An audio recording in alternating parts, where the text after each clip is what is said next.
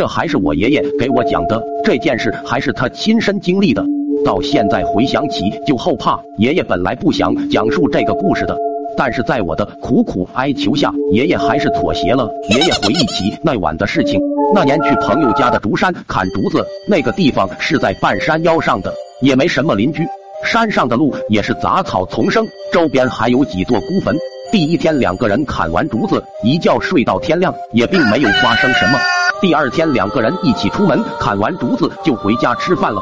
但这到了第三天半夜时，爷爷睡在床上，突然看到有双眼睛在盯着他，脚后面的被子被人给揭起来了，后有一双冰冷的手一下子抓住了他的脚，那双手的粗糙程度完全不像是那种干活人的手。大家都知道，天天干活人的手很粗糙又有老茧，但是那一双抓住他脚的手完全是冰冷光滑的。他想挣扎，但是挣扎不了。他感觉到那双手轻轻的抓住他的脚，然后抬起来，噌的一下就往后拉，一下子就被拉到了床后的床挡上，膝盖下面的被子都空了。我爷爷想睁开眼，但是却睁不开，想出声却出不了。